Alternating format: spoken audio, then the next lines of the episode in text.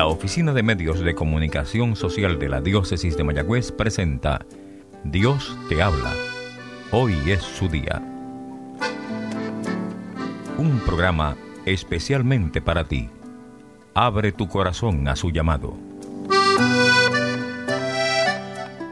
Hermanos y hermanas en Jesucristo, Señor y Salvador de vida. Celebramos con la Iglesia el undécimo domingo del tiempo ordinario. Es domingo, día del Señor, y toda la Iglesia es llamada a celebrar su salvación. Los bautizados hoy nos congregamos en torno al altar. Reconocemos la presencia del resucitado en el partir el pan. Escuchamos su palabra. Celebramos nuestra salvación. Sal al encuentro de Jesucristo.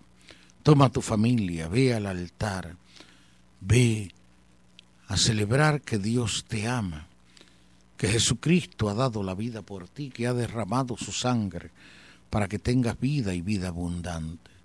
Muestra tu amor a Dios, estando presente allí donde Él te llama, a su altar, a la Eucaristía. Proclamamos el Evangelio según San Marcos, capítulo 4, versos 26 al 34. En aquel tiempo decía Jesús a las turbas, el reino de los cielos se parece a un hombre que echa simiente en la tierra. Él duerme de noche y se levanta de mañana. La semilla germina y va creciendo sin que él sepa cómo. La tierra va produciendo la cosecha ella sola. Primero los tallos, luego la espiga, después el grano. Cuando el grano está a punto se mete la hoz porque ha llegado la siega. Dijo también, ¿con qué podemos comparar el reino de Dios? ¿Qué parábola usaremos? Con un grano de mostaza. Al sembrarlo en la tierra es la semilla más pequeña, pero después brota, se hace más alta que las demás hortalizas y echa ramas tan grandes que los pájaros pueden cobijarse y anidarse en sus alas. Con muchas parábolas parecidas les exponía la palabra de Dios, acomodándose a su entender. Todo se lo exponía con parábolas, pero a sus discípulos se lo explicaba todo en privado.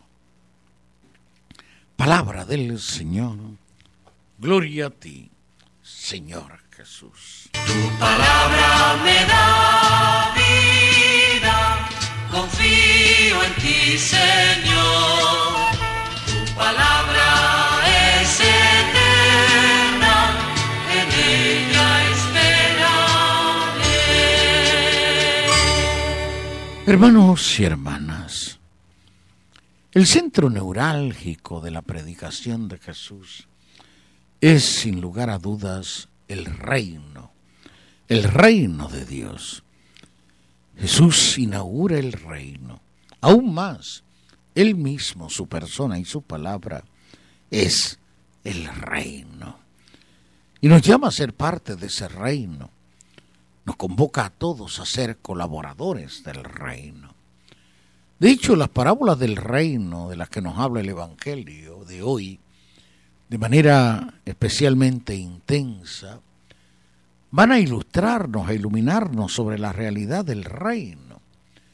Ese reino de Dios no viene prefabricado del cielo, sino que sembrado por manos humanas en nombre de Dios y tendrá una larga historia de crecimiento.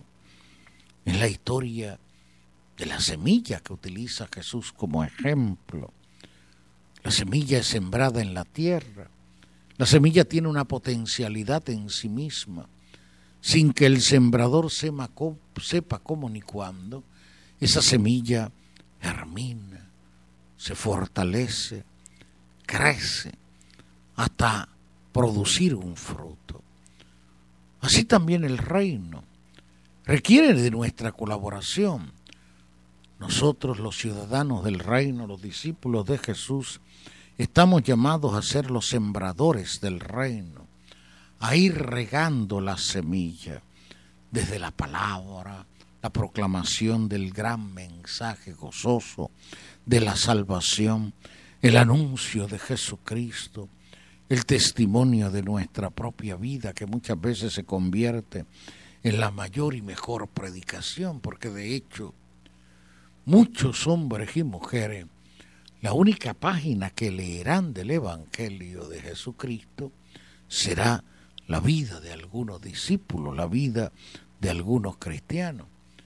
No nos quepa duda alguna de que esas figuras excelsas que ha tenido la iglesia a lo largo de su historia. ¿Quién nos recuerda, por ejemplo, en nuestro tiempo a una Madre Teresa de Calcuta, una mujer diminuta, sencilla, simple, una mujer que recorrió el mundo y una mujer que fue aclamada prácticamente por ese mundo, una mujer reconocida por su servicio desinteresado, generoso, a los más pobres de la tierra. Obviamente todo el que conoció de cerca escuchó hablar de la Madre Teresa, vio imágenes de la Madre Teresa, leyó escritos sobre la Madre Teresa, vio noticias sobre la Madre Teresa. ¿Qué vio? Vio el modelo de un testigo, de discípulo, de un testigo enamorado de Jesucristo, que lo que realizó, lo que vivió, lo que hizo a lo largo de, de su vida, estuvo fundado y fundamentado en Jesucristo el Señor. De hecho, ¿cuántos no fueron los hombres poderosos, ricos, hombres y mujeres que se acercaron allí donde, sobre todo en la India, en Calcuta, la Madre Teresa desarrolló su gran obra de amor a los pobres? se acercaron para ver de cerca lo que esta mujer hacía. Y como leemos en sus muchas biografías, algunos de estos hombres ricos le dijeron que lo que ella hacía ellos no lo harían por todo el oro del mundo. Y la respuesta inmediata, simple y llana de la Madre Teresa para todo fue la misma. Yo tampoco lo hago por amor a Dios. Lo hago porque veo en el rostro de los sufridos, de los heridos, de los que están tirados a la orilla del camino, al Jesucristo que amo, al Jesucristo del que vivo enamorada. Pues la Madre Teresa fue una página del Evangelio, una página abierta de ese Evangelio de Jesús que proclamó, que sembró la semilla del reino y lo hizo con el testimonio de su vida. No tenía que hablar, solamente había que observarla, contemplarla, ver cuál era su obra testimonial para recibir a Jesucristo. Era sembradora del reino, como lo han sido muchos hombres y mujeres, tal vez no tan reconocidos, esos esposos que se entregan, que van viviendo su amor intensamente día a día, que perdonan todo. Recuerdo una viejecita que conocí hace muchos años, a la que su marido había abandonado y después de 40 años la abandonó a ella, a sus hijos. Pasaron 40 años y regresó a su hogar. Y aquella mujer que había pasado hambre, que había pasado muchas penurias, porque aquel hombre nunca se había acordado de ella ni de sus hijos, cuando ya no tenía nada ni a nadie, volvió a su hogar y ella lo recibió, lo perdonó y decía, porque era mi marido ante Dios y porque lo amaba, lo perdoné. Una página abierta del Evangelio. Como son páginas abiertas del Evangelio, los testimonios de tantos hombres y mujeres que en su sencillez, en su simplicidad, lo dan todo, dan lo mejor de sí mismos, por una razón simple, porque aman a Dios, porque aman a Jesucristo y quieren ser fieles a Jesucristo. Son las semillas sembradas en la tierra del reino. El reino no depende, eso sí, de quien lo siembra. No depende su fecundidad de la aportación que podamos hacer los discípulos, los seres humanos.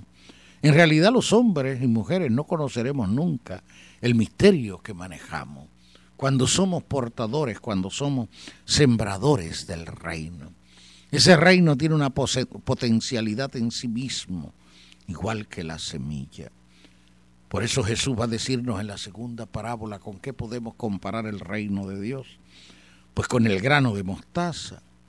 es la semilla más pequeña, una semilla imperceptible, pero cuando se siembra después de brotar, se hace más alta que las hortalizas y echa ramas tan grandes que, que los pájaros pueden anidarse en ellos. Es decir, el reino no dependerá y por eso nos tenemos que sentir esperanzados, porque como en otros momentos nos dirá Jesús, en el reino hay peces buenos y peces malos. En el reino hay trigo, pero también hay cizaña, es decir, los que formamos parte del reino, los que hemos sido llamados al reino, que se expresa tal vez en la comunidad de la iglesia, en el tiempo histórico, es decir, en el espacio y en el tiempo que vivimos, muchas veces nos fijamos tan solo pues en lo que pueda ser antitestimonio, que pueda ser negativo, en lo que pueda ser incluso escandaloso. Pero Jesús nos advierte y nos señala que hemos de ser cautelosos, porque el hecho de que haya cizaña, de que haya peces malos, no significa que el reino no siga su pujanza, no siga su desarrollo, que la misión de la iglesia se vea limitada o afectada. No, el reino continúa.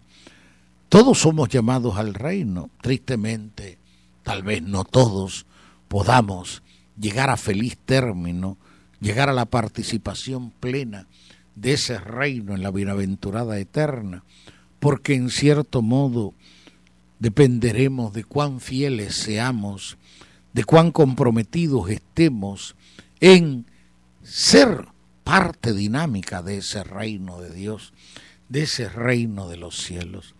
Mas el reino no depende de nosotros, gracias a Dios no depende de que yo sea el mejor, de que sea el más santo, no depende de mis capacidades, de mis talentos, como tampoco depende de las capacidades de los talentos de hombre o mujer alguna. El reino es fruto del designio de Dios en la historia humana. El reino se va a desarrollar y va a llegar, va a alcanzar su plenitud.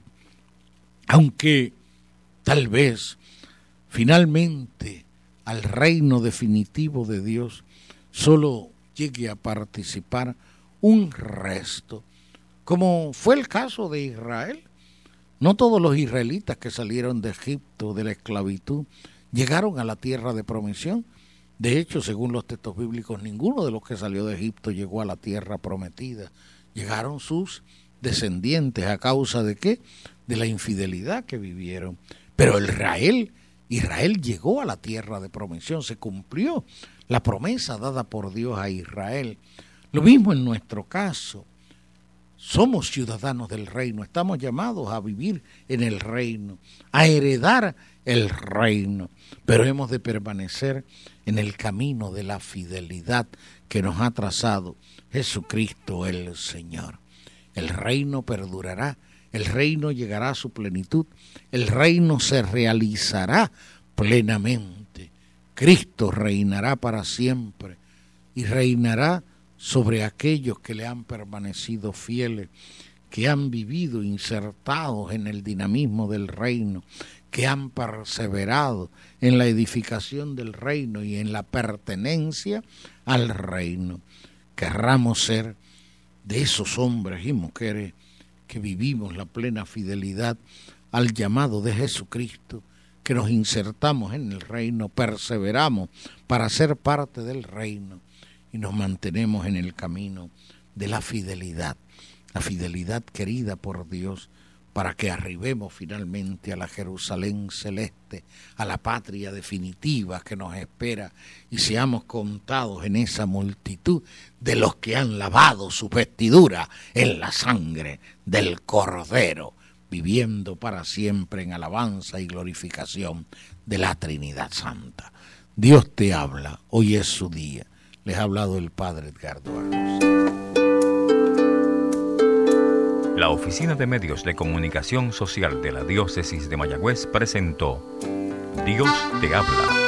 Hoy es su día. Comentarios o sugerencias pueden ser enviadas a mecomayagüez.gmail.com o al apartado 2272 en Mayagüez, Puerto Rico 00681.